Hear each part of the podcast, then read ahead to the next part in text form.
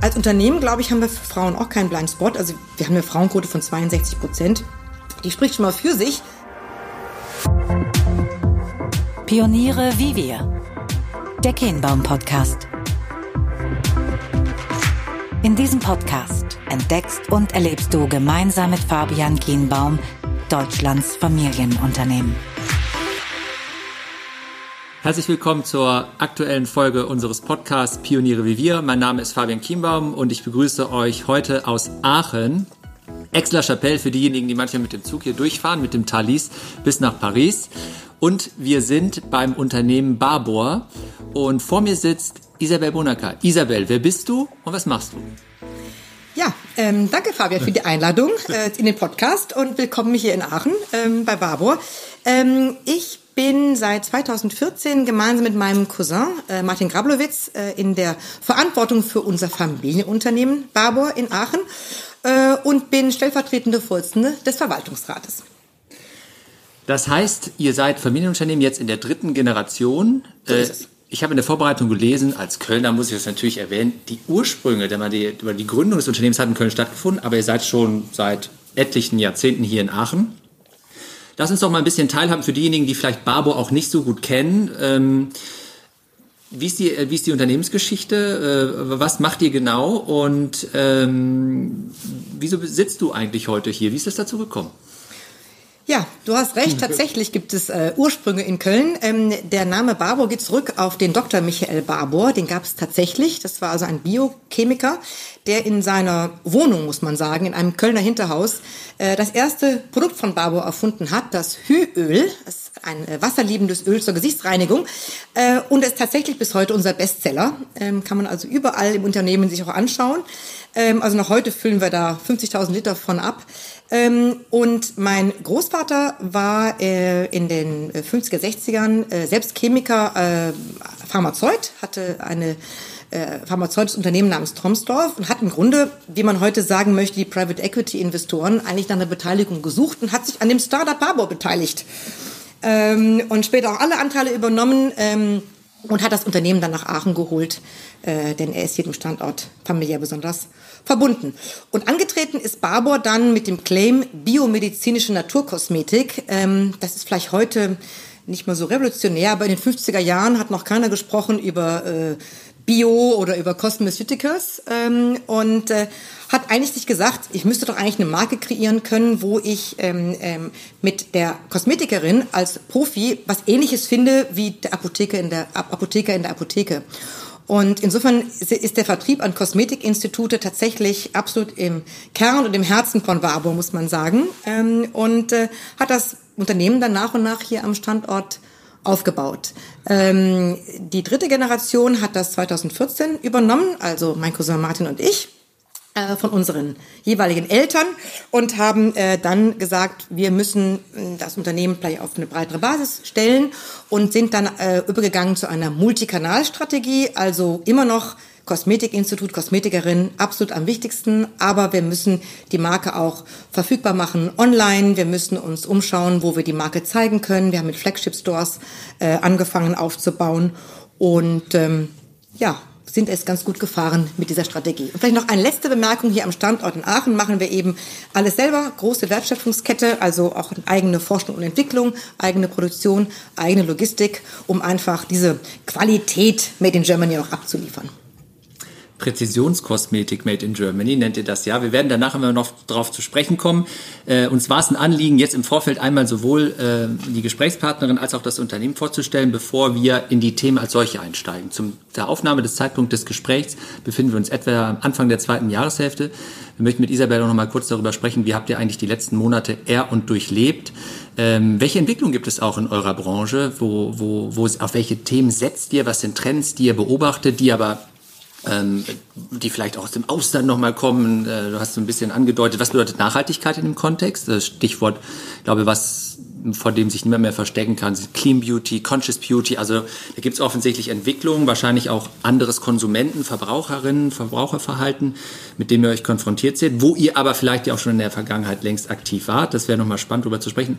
Und zu guter Letzt müssen wir natürlich auch über das Thema Familienunternehmen als solches sprechen. Ihr habt ja für euch einen anderen Aufsatz gefunden als der eine oder andere. Ähm, du hattest das beschrieben. Jetzt seid ihr in dritter Generation äh, im Verwaltungsrat aktiv, also aktive Gesellschafter, die äh, nicht nur am, auch im Unternehmen arbeiten. Das wäre nochmal spannend zu erfahren, wie ihr euch das aufteilt, wie ihr das treibt. Und vor allen Dingen, du hast es gerade sehr bescheiden gesagt, ich, ich finde, das gehört ja auch dazu. Seitdem ihr das Ruder übernommen habt, hat das Unternehmen eine sehr, sehr tolle und starke Entwicklung genommen. Ihr hattet, glaube ich, das richtige Gespür für die Themen, die ihr euch vorgenommen habt. Vieles davon hat sich offensichtlich kapitalisiert. Und vielleicht möchtest du auch mal einen Ausblick gewähren, was ihr noch für Ideen habt. Wo ist vielleicht noch, wir sitzen hier in Aachen, wir haben einen wunderbaren Blick, tolles Panorama hier. Äh, der Platz ist aber enger geworden. Vielleicht müsst ihr ausweichen, gibt es neue Ideen für Standorte oder ähnliches. Und das letzte Thema, da bist du auch sehr engagiert, das finde ich toll. Äh, dem einen oder anderen wird es nicht verborgen geblieben sein. Es gab jetzt eine Studie der Albright Stiftung, da wurden Familienunternehmen nochmal härter unter die Lupe genommen. Die Frage ist, wie ist es eigentlich mit Gender Diversity? Und da haben wir hier bei dem Rundgang erleben dürfen, ihr seid eben, das ist für euch gar kein Thema, das lebt ihr eh schon längst. Äh, und jetzt bist du ja auch als Unternehmerin hier aktiv. Äh, würden wir einfach nochmal darauf zu sprechen kommen, was hast du eigentlich gedacht, als du das damals gesehen hast? Also gehen wir wieder zurück zu Beginn. Ähm, wie geht es dir denn heute und wie hast du die letzten Monate erlebt? Was hat das für euch bedeutet? Und das hat wahrscheinlich auch was mit der Art und Weise zu tun, wie ihr das Geschäft betreibt. Mit Kosmetikerinnen vor Ort, wo wahrscheinlich auch niemand mehr in die Studios, in die Spas, in die Salons gehen durfte. Was bedeutete das für euch? Ja, ich glaube, da ging es uns wie vielen anderen Unternehmern und Unternehmen äh, in Deutschland. Denn von einem Tag auf den anderen hatten wir eigentlich das Virus da ähm, mit den entsprechenden Herausforderungen, wie wir auch für den Gesundheitsschutz unserer Mitarbeiter sorgen. Und dann war Lockdown, Kosmetikinstitute waren sofort zu, haben auch sehr spät erst wieder aufgemacht, ähm, hatten vielleicht auch vorher und nachher noch wenig Nachfrage, weil die Leute einfach verunsichert waren und Angst hatten. Ähm, ja, und dann muss man sehr schnell handeln, ohne dass es eigentlich Vorgaben gibt. Ähm, und das haben wir dann auch getan äh, und sehr, sehr schnell äh, zum Beispiel unser eigenes Desinfektionsmittel hergestellt, äh, das wir den Mitarbeitern zur Verfügung stellen konnten, ähm, aber dass wir auch im Sinne einer sozialen Verantwortung für die Region auch an Behörden ähm, und Einrichtungen in Aachen weitergegeben haben ähm, und mussten halt sehr schnell uns Prozesse und Abläufe überlegen, wie wir ähm, vor allem den Betrieb, die Produktion sicherstellen. Und ich muss sagen, das ist wahnsinnig gut gelungen. Unsere Geschäftsführung und die Führung äh, hat hier hat einen sehr, sehr guten Job gemacht, auch in der Krisenkommunikation. Man war über ein Dashboard immer über alle aktuellen Maßnahmen informiert. Und obwohl wir relativ bald einen ersten Corona-Fall hatten, aus Heinsberg, tata, ähm, haben wir die Produktion äh, nie schließen müssen. Also da muss, ist einiges richtig gemacht worden. Und äh, ja, anders äh, nicht die Verwaltung oder sag mal die, die, die Mitarbeiter im Management, die konnte man ins Homeoffice schicken. Aber auch das war gut vorbereitet. Also ich glaube, es hat uns jetzt nicht völlig unvorbereitet getroffen. Wir haben schon, glaube ich, digital schon einiges auf die Beine gestellt. Und tatsächlich ist es dann der IT, ähm, großartiger Job, sehr schnell gelungen, äh, die Mitarbeiter ins Homeoffice zu tun. Bis auf eine Rumpfmannschaft, die hier war, so ein bisschen so eine A-B-Lösung, damit äh, gewisse Prozesse, die hier vor Ort stattfinden müssen, auch gewährleistet waren. Und so haben wir zumindest einmal den Betrieb des Unternehmens, glaube ich, sehr gut aufgestellt. Aber natürlich hat uns das hart getroffen. Also wir hatten natürlich Umsatzeinbrüche, von denen man nach den mehreren Jahren des zweistelligen Wachstums äh, nur träumen konnte, albträumen konnte, ehrlich gesagt. Ähm, aber auch dank der Multikanalstrategie hatten wir natürlich jetzt äh, schon Möglichkeiten, über E-Commerce ähm, äh, Umsätze zu machen. Der ist auch gestiegen, der Umsatz dort.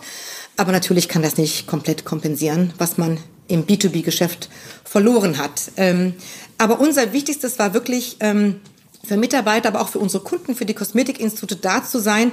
Und wenn ich jetzt mal zurückdenke, muss ich sagen, ähm, Zusammenhalt, glaube ich, und füreinander da sein, sowohl Mitarbeiter und Kunden, das war absolut die Erfolgsformel für die letzten Monate. Wir haben auch mit den Kosmetikinstituten denen auch geholfen, wo sie Gelder herbekommen könnten, haben sie im Umgang mit Social Media geschult, haben sie weiter gepusht, auch Bestellungen über unseren Online-Shop machen zu lassen von ihren Kunden und eine Provision dabei zu verdienen. Also ich glaube wirklich, Barbo United, Barbo Cares, das waren auch äh, Kampagnen in Social Media, das hat einen unglaublichen Spirit gemacht und ich bin wahnsinnig stolz auf unsere Mitarbeiter, die wirklich in der Produktion jeden Tag gekommen sind, obwohl ja viele auch vielleicht Angst hatten oder privat auch gefordert waren, zumindest ich selber kann das für mich sagen, ich, mir war oft mulmig zumute und ich fand es auch alles einen großen Stretch, auch privat. Und äh, sind alle gekommen und auch die Mitarbeiter von zu Hause haben alles mitgemacht, haben neue Sachen ausprobiert, auch würde ich sagen, weit außerhalb ihrer Komfortzone. Und ich glaube, das ist der Grund, warum wir da ganz gut durchgekommen sind durch diese Krise. Als ihr damals eingestiegen seid, du hattest das jetzt äh, ausgeführt, das Thema Multikanalstrategie, habt ihr, das war E-Commerce, war damals, war das Neuland oder gab es schon erste vorsichtige Versuche? Und wenn du jetzt heute retrospektiv auf die Zeit guckst, was wäre, wo, wo stündet ihr vielleicht, wenn ihr das nicht gemacht hättet? Also, äh, also ganz klarer Fakt ist, äh, mittlerweile haben wir halt äh, nicht mehr 100 Prozent Umsätze im B2B, sondern noch 50 Prozent. Also eine ganz andere, äh, sag mal, Diversifizierung des Risikos. Also das hat sich in der Krise sehr bewährt, aber ich würde sagen, es hat sich vorher auch schon bewährt. Und wir hatten zwar auch schon, als wir übernommen haben von unseren Eltern, auch schon einen Online-Shop, aber ähm, E-Commerce oder B2C-Geschäft heißt ja nicht nur, ich habe da einen Online-Shop und dann mache ich meine Produkte drauf, dann wird es schon gut gehen, sondern man muss das eben ähm, sehr begleiten. Das, das, Packaging muss anders aussehen. Ich muss in der Kommunikation ähm, mich anders aufstellen. Ich muss auf einmal Social Media machen. Ähm, ich muss aber auch die, das Markenerlebnis über die Kanäle auch gestalten. Man spricht immer von diesem Customer Journey, ja. Ähm, das ist schon ein ganz dickes Brett, was man da bohren muss. Also mit dem Webshop ist es da nicht getan. Aber ihr hattet ja den richtigen Riecher. Ich äh, schaue hier gerade äh, auf mein äh, iPhone und lese, äh, letztes Jahr im äh, Oktober habt ihr, also ihr macht ganz viel mit Influencerinnen und Influencern. Und das das scheint ja ein, auch ein Distributionskanal letzten Endes zu sein, äh, auf dem Weg zu, zum Endkunden, der sich wahnsinnig bewährt hat und zwar international. Also wenn ich jetzt hier lese, aus welchen Ecken Ländern diese ganzen äh, Influencer hier hinkommen, kannst du das vielleicht nochmal erzählen, äh, was da hier passiert ist? Und ich meine, da, die Energie springt einen ja förmlich an, wenn ich mir die Fotos angucke und was ihr da mit denen hier getrieben habt über Aachen hinaus. Ja, äh, es war uns eben auch mal ganz wichtig, also wir haben schon Kooperation mit Influencern ist schon länger äh, äh, der Fall als, als letztes Jahr. Aber letztes Jahr war eben mal der Zeitpunkt, wo wir gesagt haben, jetzt wollen wir auch denen zeigen, was eigentlich der Absender ist von den Barber-Produkten. Und wir haben ja eben auch eine Führung gemacht durch die Produktion und auch durch die neuen Büroflächen hier mit The Curve, unserem neuen äh, Bürogebäude, wo ganz anderes Arbeiten auch möglich ist. Und uns war ganz wichtig, eben auch den Influencern etwas mehr zu erzählen über uns als Absender der Produkte. Und ähm, da hat sich das, haben sich die Teams hier wahnsinnig viel einfallen lassen. Man sieht es teilweise noch, wenn man durch das Gebäude äh, hier durchgeht, ähm, um das eben rüberzubringen. Und auch dann, ähm, ich glaube einfach heutzutage ist es nicht damit getan, gute Produkte zu machen, sondern dieses sag mal, Corporate Storytelling, das gehört einfach dazu. Ähm, ich glaube, die Transparenz wird auch ähm, ja, geschätzt und auch vielleicht zunehmend gefordert äh, von, den, von den Kunden, von den Konsumenten. Und die Influencer sind nicht ein großartiger Weg, das zu transportieren, weil sie einfach eine große Followership haben und auch sehr authentisch über die Dinge berichten können.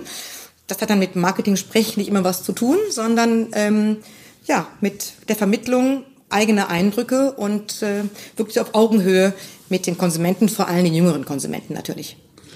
Wie gewinnt ihr diese Influencer? Gibt es da eine richtige, gibt es da einen Auswahlprozess, wo ihr sagt, der, die passt, die passen nicht? Oder vielleicht habt ihr auch gerade genügend und sagt erstmal, das ist so die Mannschaft, Frauschaft, mit der wir da arbeiten. Gut, ich meine, es gibt ja viele, viele Influencer und nicht jeder hat die gleiche Glaubwürdigkeit für ein Produkt. Also Barbour steht ja für Skincare, vor allem für Gesichtspflege.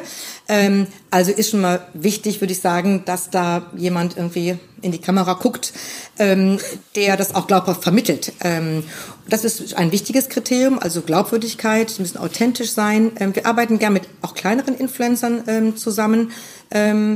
Um einfach ja da auf Augenhöhe auch gut operieren zu können. Also wir wollen das eigentlich nicht so kommerziell sehen, auch wenn es natürlich ganz ohne kommerzielle äh, Aspekte nicht geht, ähm, sondern es geht uns mehr darum, die Marke eben in einem ganz anderen Bereich, auch einer ganz anderen Kundengruppe zu zeigen, als die, die vielleicht klassischerweise jetzt ein Frauenmagazin liest oder die Gala. Euer Markenclaim ist Ask for More. Was bedeutet das? Ja, ich hoffe, du kannst Englisch, Fabian. Also, ask for more heißt, frag nach mehr. Ähm, nein, für uns, du meinst wahrscheinlich, was es für uns heißt, für uns als Marke. Sollte er mit transportieren ja, oder wecken.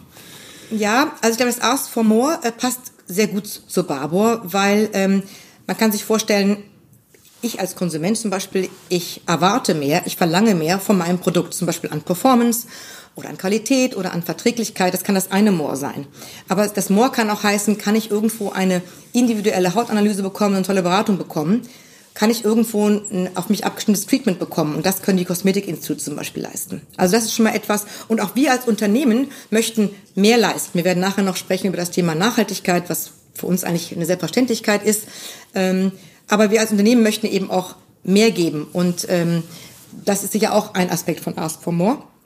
Und was wir uns eben vorstellen können, ist, ähm, das ist unser Gedanke, ähm, also Barbo hatte lange schon so die Idee, wir machen das alles, um Menschen schöner zu machen. Und äh, ich weiß nicht, wie es dir, dir selbst geht. Also wenn man vielleicht ein Date hat oder ein Bewerbungsgespräch und man macht sich irgendwie hübsch und schön, hat man gleich ein ganz anderes Selbstvertrauen und mit dem anderen Selbstvertrauen auch gleich ein ganz anderes Auftreten. Und mit diesem Auftreten kann man auch dann viel mehr erreichen von dem, was man sich vorgenommen hat. Und das ist eigentlich unsere Idee, auch Woman Empowerment wird das ja immer so neudeutsch auch genannt, ähm, eigentlich Frauen da stark zu machen, ähm, eben auch vielleicht auch mehr von aus sich zu machen, mehr von ihrem Leben zu gestalten zu können, also einfach sich dieses Mehr, was sich jeder, glaube ich, auch wünscht, ähm, eben auch umsetzen zu können. Wir durften eben in beeindruckender Art und Weise, du hast es gesagt, äh, eure The Curve äh, äh, betrachten. Wir waren, wir waren aber auch, wir haben eine kleine Produktionsstraße und da hat es auch die Produkte gezeigt. Und vielleicht kannst du noch mal sagen, also der Care, also Skincare, es hat viel mit Gesichtspflege zu tun, aber ihr weitet ja aus. Ihr habt jüngst, glaube ich, ein, ein Produkt gegründet, jetzt im Juni erst, Doktor, also von der Dr. Barbo-Linie. Vielleicht kannst du noch mal sagen, um was dreht sich äh, das im Kern und wo wirkt es sich vielleicht potenziell hinbewegen noch? Äh, nur Frauen oder adressiert ihr auch Männer bewusst? Wie, wie sieht das aus? Die dürfen ja auch gern für mehr fragen. Und oh ja, die dürfen auch Ask nicht schlecht, machen. Ja? Genau. Ja. Und da du es auch verstanden hast, was Ask for More heißt, bist du schon der erste Zielkunde hier bei uns. Thank you. Bitteschön. ähm, ja, also im, im, im Kern machen wir Gesichtspflege. Wir haben natürlich auch noch weitere Sortimente. Wir haben noch eine Spa-Linie für den Bereich Body. Wir haben Make-up. Äh, wir haben eine Sonnengeschichte, äh, die jetzt aber auch schon ins Hauptsortiment aufrücken wird, weil sie jetzt performanceorientierter wird. Also das ist sozusagen äh, unsere grobe Aufteilung strategisch Sortiment und Komplementärsortiment. Aber wir sind tatsächlich Gesichtspflegespezialist. Ähm, und was auch ganz wichtig ist im Rahmen dieses Sortiments ist die Ampulle. Das werden vielleicht einige auch mit dem Namen Barbo verbinden. Vermute ich mal. Zumindest äh, gibt es ganz viele, die bei Ampullen sofort an Barbo denken. Das sind kleine Glasröhrchen, ähm, in die ein Serum abgefüllt wird, ähm, wirklich zum Einmalgebrauch. Ähm, also dadurch wirklich eine ganz feine äh, Anwendung, die auch nicht viel Konservierungsstoffe braucht. Äh, und diese Ampulle gibt es schon seit Ende der 70er Jahre, weil mein Großvater selbst Pharmazeut das eben aus der Pharmazie kannte und sagte, das machen wir uns auch für die Kosmetik zunutze. Und diese Ampulle ist eben auch so ein ähm, ganz potentes ähm, Produkt, ein schneller Schönmacher, äh, der sozusagen über diesem Sortiment wie so eine große Klammer dann drüber steht. So, und du hast vorhin erwähnt, die Serie, die wir jetzt im Juni ähm, äh, gelauncht haben, die heißt tatsächlich Clean Formance, also eine Anspielung auf Clean Beauty, aber auch auf Performance. Ähm, und es ist eine äh, Serie, mit der wir eben auch der Kundschaft äh, gerecht werden wollen, die ähm, nach etwas suchen, das einer Pflege suchen, die vegan ist, die frei von ähm, ähm, irgendwelchen Inhaltsstoffen sind, die die Verträglichkeit ähm, beeinflussen kann. Produkte, die vielleicht die Produkte beinhaltet wie ähm, äh, Pre- und Probiotics, das sind so neue Wirkstoffe, die man einbauen kann in die Serien, die auch in ihrem Packaging, also in dem Tiegeln und Tuben eben auch gewisse Nachhaltigkeitsansprüche äh, äh, befriedigen. Und das ist mit dieser Serie eben sehr, sehr schön gelungen. Das ist also der neueste Neuzugang bei Barbour. Wenn wir den Gedanken weiterspinnen, also Nachhaltigkeit auch in Bezug auf das Thema Endprodukt, ähm, einleitend hatten wir davon gesprochen, es gibt offensichtlich sowohl, was wir ja auch in der Ernährung oder auch in der in dem Gesundheitssektor generell beobachten dürfen, einen Trend, der sich mit Clean Beauty oder auch Conscious Beauty auseinandersetzt. Äh, was bedeutet das für euch? War das, ist das sowieso etwas, ist dieses Produkt jetzt aus eurem Selbstverständnis heraus so, sowieso entstanden oder seht ihr da auch teilweise euch auf einmal mit Trends konfrontiert, auf die ihr reagieren müsst? Was bedeutet das?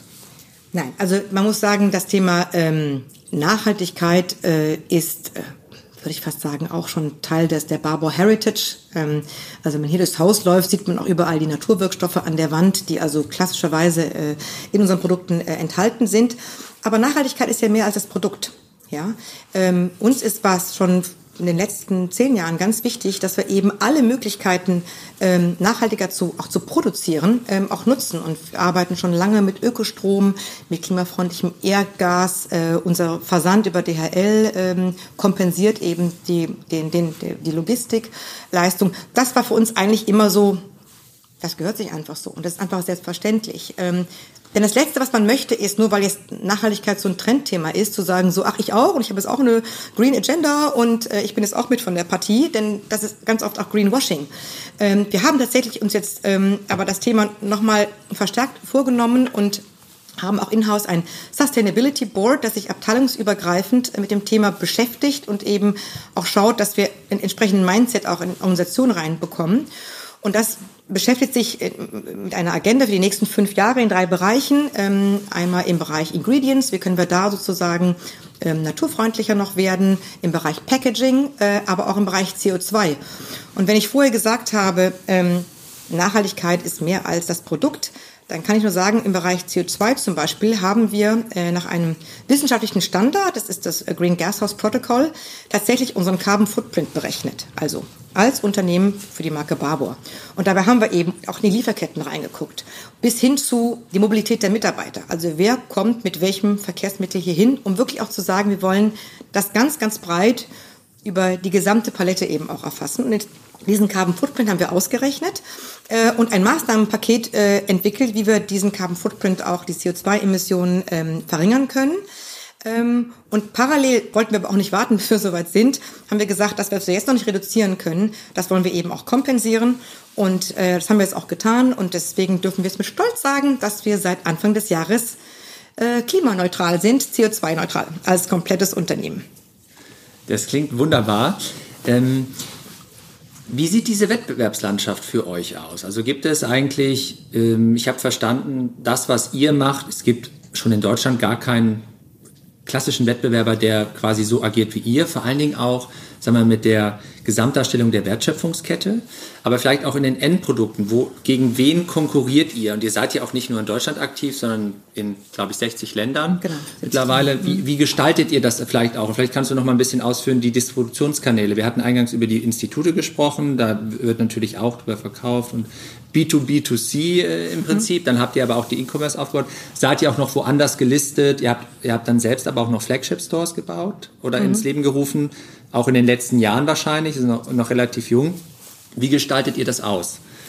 Genau, also um mal bei den Flagship Stores anzufangen, ich meine, wenn man eine Multikanalstrategie macht und ist auf einmal in ganz verschiedenen Touchpoints sozusagen zu bekommen oder manchmal auch nur virtuell zu bekommen, ist es unheimlich wichtig, eben auch die Marke mal an gewissen Orten so zu zeigen, wie es auch gehört. Ähm, und das müssen wir im Grunde dann selber machen. Zumal, wenn wir es in einem urbanen Setting tun wollen, müssen wir auch die Kosten dafür tragen. Das sind ja oft dann sehr prominente Standorte. Das sind dann eher 1A-Lagen bewusst gewählt, wo ihr eine hohe Frequenz habt oder wie, wie, wie entscheidet ihr euch da? Genau, also Zuletzt haben wir, äh, letztes Jahr haben wir äh, Frankfurt aufgemacht, zum Beispiel als Flagship Store. Da habe ich, glaube ich, drei Jahre lang lauter Locations abgelehnt, ähm, weil es immer, wir sind ja Unternehmer, wir wollen die Investition, äh, Investitionen auch sinnvoll gestalten und ähm, dann ist die 1A-Lage mit so einer teuren Miete nicht immer die beste Entscheidung. Wir haben uns da geduldet und wir haben die richtige Location jetzt gefunden am Rossmarkt und die ist jetzt auch für uns genau, passt, passt genau richtig. Also Flagship Stores ist das eine wirklich wichtig, Markenerlebnis zeigen, Brandbuilding machen, denn das können wir, das wollen wir möglichst dann an einigen Punkten zumindest in eigener Hand lassen. Ähm, aber du hast gefragt, wo es Barbo noch gibt. Also Barbo gibt es äh, auch äh, in auswählten Parfümerien, Barbo gibt es in Apotheken, ähm, Barbo gibt es auch mittlerweile an einigen äh, Flughäfen, Travel Retail was ja immer so der Ritterschlag ist, wenn man dann da verkaufen kann. Äh, denn äh, die haben ja sehr hohe Erwartungen äh, an den Quadratmeterumsatz. Ähm, aber unsere Ampullen nimmt man gerne mit ins Handgepäck, äh, um dann auch versorgt zu sein im Urlaub. Auch First Class manchmal, oder? Seid ihr da bei Fluglinien gewesen oder dabei noch? Ja, das ja. auch schon. Äh, Habe ich nur gehört, ja. Also, ja, ja. Wenn, er selber hat keine First Class Erfahrung. Das wollte er nochmal sicherstellen hier, richtigstellen. Ähm, ja, das, ähm, das, das ist so das ist so unsere, unsere Spielwiese, äh, auf der wir da zu tun haben. Ähm, aber ist natürlich auch eine riesen Challenge. Und du hast vorhin nach dem Wettbewerb gefragt. Ähm, ich glaube, wir sind nicht einer, wir sind viele. Also wir haben ein wahnsinnig breites Produktspektrum.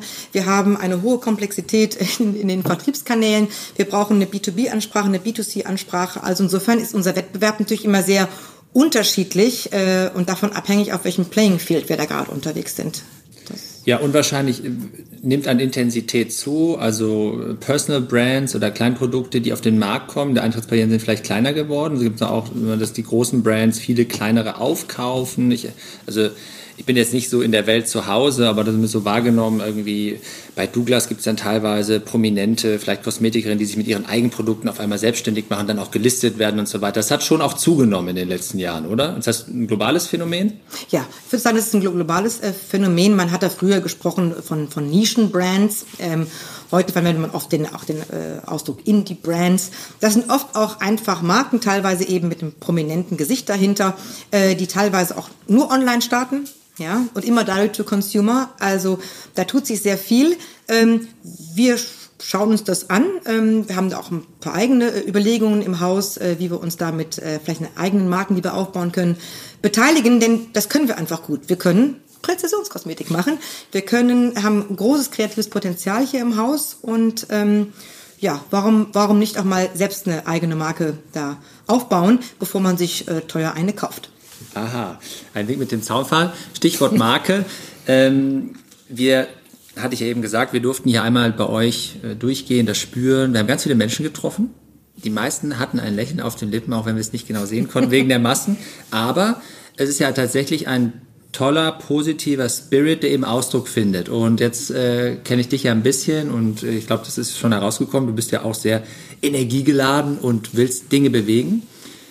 Was ist deine Führungsphilosophie? Wie stellt ihr euch hier auf? Ich meine, die Tatsache, dass ihr jetzt diesen Bau in der Form so gestaltet habt, ist ja letzten Endes auch irgendwie mal ein Ausdruck, ein physischer Ausdruck der Kultur. Was, was sind dir, was ist dir wichtig und wie lebt ihr das? Ja, und das auch das Ask for More, die Philosophie, die dahinter steckt, das Thema Schönheit, Menschen einzuladen und auch wachsen zu lassen.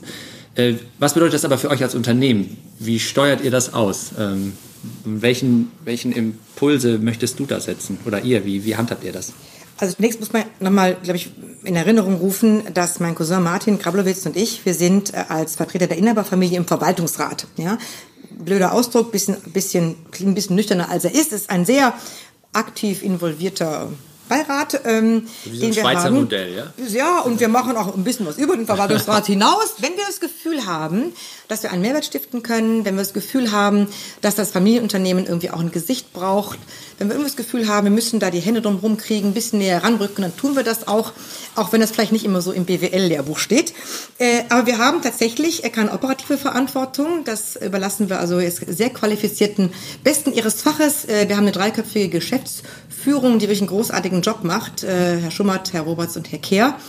Ähm, und insofern mm, ist natürlich unsere Führung, kann natürlich aus dem Verwaltungsrat heraus nicht dieselbe sein wie eine operative Führung. Aber wenn du fragst, was uns wichtig ist, also uns auf jeden Fall wichtig natürlich, dieses Unternehmen für die Zukunft gut aufzustellen. Und du hast vorhin Unternehmenskultur erwähnt. Unternehmenskultur ist ein totales Asset hier bei Barbour. Und das hat sich nicht nur in der Krise gezeigt, sondern auch schon vorher. Ich höre immer wieder von Bewerbern, die unten an Empfang sitzen und darauf warten, abgeholt zu werden und die sagen, hier will ich arbeiten. Ja, das ist schon etwas sehr Besonderes und die Mitarbeiter nennen sich auch Barborianer, also die haben eine hohe Identifikation mit dem Unternehmen. Ähm, und insofern ist Unternehmenskultur sozusagen auch zu bewahren, aber auch weiter zu entwickeln und zukunftstauglich zu machen, das ist uns ganz, ganz wichtig. Ähm, dann ist uns natürlich auch wichtig, dass wir ähm, Räume schaffen für Unternehmertum von Mitarbeitern, also was man so als Intrapreneurship äh, bezeichnet, dass jeder einen Gestaltungsraum hat, den er aber auch ausnutzen kann, äh, um einfach auch kreativ und innovativ arbeiten zu können. Also das ist etwas, was uns ähm, wahnsinnig wichtig ist. Ähm, und da muss man eben auch mal manchmal ein bisschen loslassen, damit das auch alles passieren kann. Aber ich höre immer wieder auch von von äh, jungen Mitarbeitern, die zu uns kommen, die begeistert sind, was sie ja alles selber umsetzen können, was sie vorher in einer Rolle im Konzern nicht machen konnten.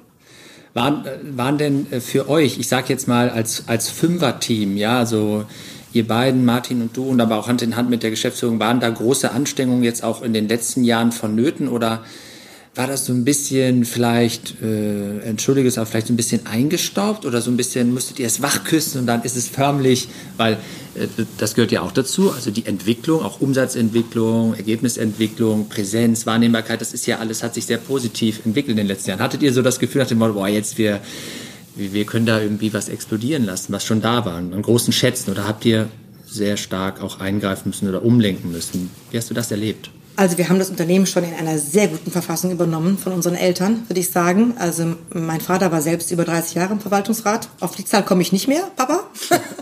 Äh, und meine Tante, die Mutter von Martin, äh, war sogar im Unternehmen, seit sie 17 ist. Die ist selbst gelernte Kosmetikerin äh, und hat erst hier verschiedene Aufgaben, vor allem im Bereich Training und Anwendungstechnik übernommen und dann auch 25 Jahre lang hier das Unternehmen geleitet. So viel übrigens zum Thema Frauen in Familienunternehmen, wo, wo wir nachher noch drüber sprechen. Ähm, also die waren schon in einer sehr guten Verfassung, das Unternehmen. Also vielen Dank an die zweite Generation. das war schon eine ganz tolle Basis. Aber ich glaube, es war auch Zeit für einen Wechsel. Und ich glaube, die Tatsache, dass der auch so reibungslos ging, also unsere Eltern auch so loslassen und das abgeben konnten, ähm, zeigt, glaube ich, ähm, dass auch aus ihrer Sicht es Zeit war für einen Wechsel, damit Dinge gemacht werden konnten, die noch nicht gemacht werden konnten oder auch gedacht werden konnten, die man nicht denken konnte. Und die Geschäftsführung hatten wir tatsächlich übernommen, sozusagen aus der Zeit vorher. Und auch für die, glaube ich, äh, war es toll zu sehen, was jetzt alles denkbar und machbar erschien. Da mussten wir es gar nicht so viel anstupsen. Ich würde eher sagen, wir haben so viele gute Ideen auf dem Tisch, dass wir manchmal ein bisschen bremsen müssen, damit wir hier nicht uns alles hier um die Ohren fliegt. Also da sind so viele tolle Ideen dabei. Ähm, ja, wollen ja auch, dass das Unternehmen das irgendwie gut packt.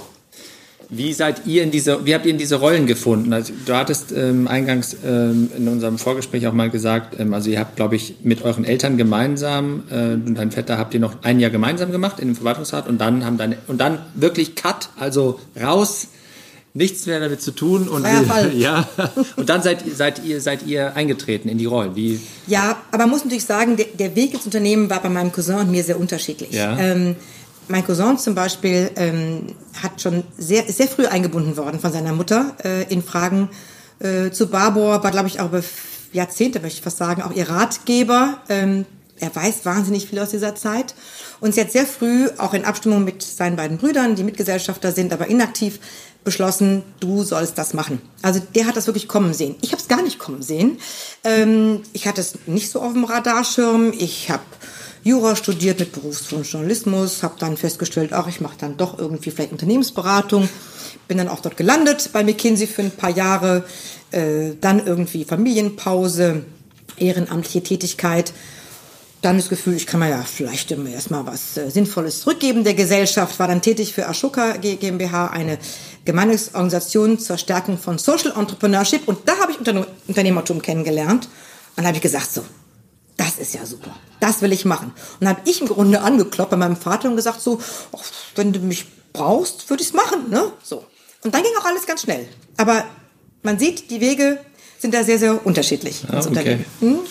Habt ihr das in irgendeine Form gegossen als Familie, in eine Charta oder eine Verfassung oder ähnliches? Oder ist es dann, wie, wie, wie habt ihr das so übergeben? Formlos, formhalber, wie, wie, ja, habt ihr so? Ja, ich weiß, dass es da immer wieder auch äh, Möglichkeiten gibt, das über eine Karte an Familienverfassung zu machen. Das Die ja nicht zwangsläufig bindend ist, ja, einfach so. Ja, ist generell eine gute Sache. In unserem Fall war es jetzt so, wie gesagt, auf dem Familienstamm meines Cousins war es total klar, er ist es, he's the one. Äh, und bei mir war es auch so, und er hat auch das Backing seiner Brüder dafür, und bei mir war es auch so, ich habe noch zwei Schwestern, die auch Gesellschafter sind, die sofort sagten, ach, ist doch super, dass, dass du das machst. Und ähm, es ist ganz toll, von so inaktiven äh, auch Gesellschaftern getragen zu sein, denn die bringen uns da sehr viel Wertschätzung und Anerkennung äh, entgegen und sind froh, dass wir es machen. Ich denke zumindest, solange wir es gut machen. ja, das geht meistens damit einher kommen wir so langsam zum Schluss. Wir haben es ein, zwei Mal angeschnitten, ähm, das Thema auch äh, Female Empowerment. Ihr setzt euch da stark für ein, so wie ich es dich jetzt erlebt, euch erlebt habe, auch aus dem Selbstverständnis heraus.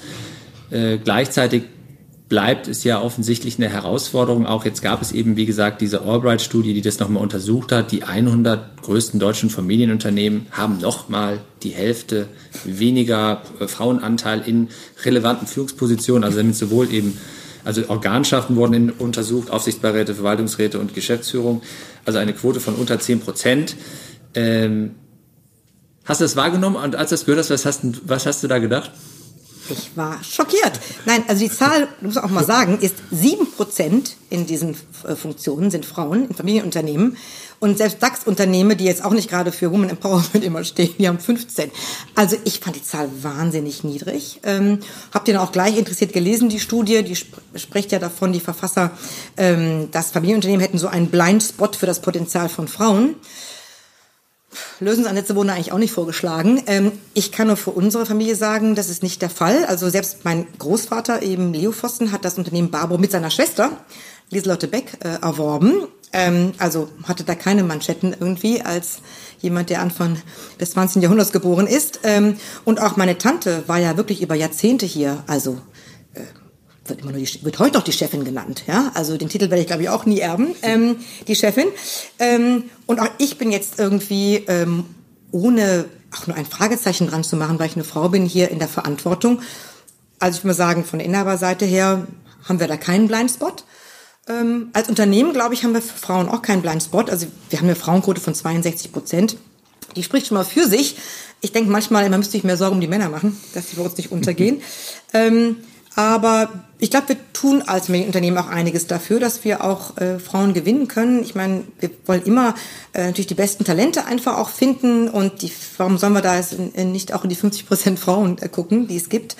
Ähm, und wir bemühen uns wirklich auch darum, dass man auch hier ein Arbeitsbedingungen, ein Arbeitsumfeld findet, wo man eben auch ja, das, was doch noch oft auf den Schultern von Frauen ruht, nämlich irgendwie äh, Familie und Beruf zu verbinden, das irgendwie alles zu schaffen. Und ähm, wir haben, glaube ich, allein 50 verschiedene äh, Arbeitszeitmodelle.